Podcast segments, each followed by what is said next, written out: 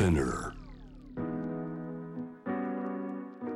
グローバーがお送りしております。J-Wave シャムダープラネット今夜7時台のパートナーにお迎えしているのは福眼経済塾の取締役塾頭エコノミストグローバルストラテジストのエミン・ユルマズさんです。エミンさん引き続きよろしくお願いします。よろしくお願いします。えー続いてピックアップしてくださったニュースこちらです。ウクライナ停戦交渉者に毒か交渉に参加をしたロシア人富豪のアブラモビッチ氏も被害エミンさんまず伺いたいんですが、この、まあ、昨日もこの番組でもニュースでも紹介しまして停戦交渉。場所がトルコのイスタンブール。そうですね。でこうどんな停戦交渉が今ポイントになってるかっていう中にウクライナがその、まあ、NATO 加盟はじゃあ断念しますとでその代わりえ関係各国による安全保障を引き換えにしてほしいその関係国の中にもイスラエルポーランドカナダトルコとこう出てきてるんですよね。うんうんトルコってのは今どういう立場でここにこれだけ存在を、えー表しているということなんでしょう？そうですね。まああの一つはだから歴史的にもあの地理的にもロシアにもウクライナにも近いっていうのはありますよね。であの貿易規模もそれなりにありますし、かつ例えばトルコを毎年訪れる外国人観光客で1位がロシア人3位がウクライナ人なんですよ。はあちょうどそれぐらいだお互いと話ができるそういうことですね。だからこそあの一番最初にだからあのいわゆる外相外相同士のあの会談っていうのはアンタリアでやったわけ。アンタリアっていうのはトルコの南にあるリゾート地ですね。そこはやっぱりそのロシア人もウクライナ人も大好きな、ま、町なんで来るわけなんですよ。であの、まあ、今昨日やったのはあのえっ、とイスタンブールなんですけどね。あの、はい。停戦あの交渉の話は。まああのなので、まあ、その意味でだから多分トルコが、まあ、どっちにもあの、まあ、トルコが逆に一番その周辺国の中でもあのこれ経済的に被害を受けてるんですよ。このうんそうもちろんあの当事国は一番被害を受けてるけどそれ以外のあの国の中であのというのはあのその、まあ、いろんな意味でねあの貿易もそうだし観光もダメージ受けそうだしななのでなるべくだから、まあ、平和に戻ってほしいっていうそういうインセンティブがありますよねそこは。えーそういった中でじゃあ停戦の場で何が起きてるかなかなか全ては聞こえてないんですがショッキングなニュースですよねこれ、毒が盛られたんじゃないかという、まあ、可能性ですけれどもどういうことですかこれは？まあ、これはだからあの3月の頭ぐらいのミーティングって言われてるんですけどあのそのアブラモビッチさんとウクライナ側の交渉者。でちなみにアブラモビッチさんは結構あのロシア側の一応代表じゃないけれども、まあ、ちょっとバックで動いていて、まあ、なんとかその、まあ、あの平和に持っていきたいっていう、まあ、あの事態収集してほしいって結構裏で動いてるんですねバックチャンネルとして。あのプーチンさんに会いに行ったりとか、まあ、ウクライナに行って行ったりベラルーシに行ったりトルコに行ったりしてるので、まあ、そこでだからあのうん調子が悪くなっちゃって、なんかあの水とチョコレートをミーティングの前に食べててって彼とあと2人ぐらいですよね。交渉代表の人たち。でそれでその,、まあ、あの体調が悪くなっちゃって、えー目が見えなくなったっていう数時間であの肌荒れとかですねそういうのも起きてたって、これなんかあの要は本当に毒なのかそれともまあ電磁波攻撃的なものなのかっていうのは分からないんですけどこれ、あのハバナ現象っていってあのあの最近あるんですよね。これキューバのあのキューバにあるアメリカの外交官とかそういう人たちでもなんかこう原因不明の病気体調が悪くなったりとかね、というのはありますしロシアっていうのはあの前からこう政治ライバルとかをね毒殺するっていうそういうのも疑われているのでただ今回多分殺そうと思ってたんじゃないと思いますよ。多分警告じゃないかな。警告何の警告なんですかだからこ多分これはほあの本当にまあお憶測に過ぎないですけどあのロシア側の、まあ、ハードライナーがあんたあんまりなんかこう出しゃばるなみたいなそういう警告かもしれませんしロボン・アブラモビッチに対して。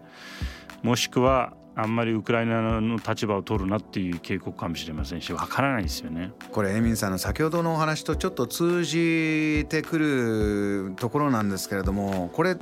今おっしゃったようにじゃあアブラモビッチさんとかは、うん。もちろん西側とかも関係深かったです、えお金たくさん持ってねイギリス行ってサッカーチームも持ってたりとか。だそういうところでじゃあ今いわゆる西側とロシアサイド2つに世界が分かれようとしている時に、も、元通りにするような動きはロシアは求めてないということなんでしょうか？まあ少なくともそうは見えてますよね。あのこれはだからつまり2つあのそれぞれの国の中でも2つ軸っていうかあの見方があると思っていて、まあ、もしくはあのその例えばアメリカとかロシアの中でも多分覇権争いっていうのは起きてるんですよ。あの国同士の覇権争いだけではなくて。国の中で我が国の行き先をどうするかというのは。まあ、だから一つはそのいわゆるグローバリストっていうふうに言われているような人たちああいう例えば多国籍企業のオーナーさんだったりとかもしくはそういうロビーグループですね、まあ、要は世の中がよりグローバル化してあの一つになっていってほしいっていう人たちと、えー、一方でですねいわゆる国民国家あをもう一回復活させようっていうかもう力を国あの組織国家に戻そうっていう人たちですね、えー、こういう人たちのこうあのいわゆるその引き合いっていうかな駆け引きっていうのは常にあるんですよ。あのその意味でだからロシアも多分それはそういう人たちはいると思います中には。うん、だからあのアブラモビッチさんみたいな人はどっちかというとグローバリストですよねだからあのいろんなところでまあビジネスをしたいっていうあのより自由に動きたいっていう人たち。あのもちろん国民国家としてやっていきたいその方がそう,、まあ、そういう考えをしている、まあ、プーチン大統領がそうだとすればその方が自分たちロシアの国民は豊かになるんだと。そういうプーチン大統領としては道筋があるんですか？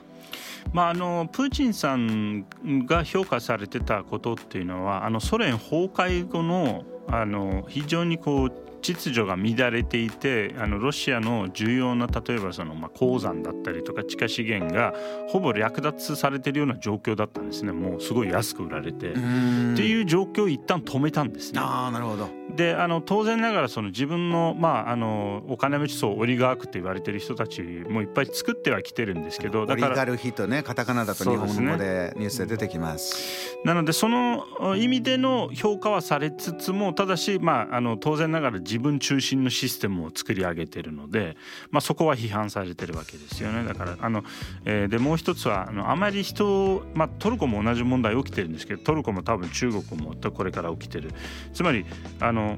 一人のリーダーに頼りすぎちゃうとこう国家組織自体が腐敗していくんですよ。つまりイエスマンしか残らないので。うん、あのアメリカ出身のジャーナリストの方がいらした時にね、まあ、ロシアもそうです、まあ、中国もそうかもしれないけど自分たちのところにまあコモディティ、まあ、資源もある鉱物もある何がある？